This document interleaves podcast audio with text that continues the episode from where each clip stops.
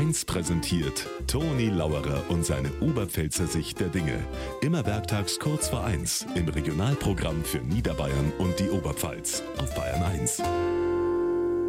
Gestern war ich beim Augenarzt. Na, fällt nix, bloß zum Check. Im Wartezimmer natürlich ein Haufen Leute und einer war drin, also der war nicht zum Check dort, bei dem größer.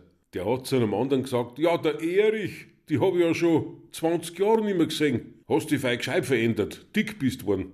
Na, hat der andere gesagt, ich heiß nicht Erich, ich heiß Albert. Dann sagt der andere, leck, sogar einen Namen hast geändert.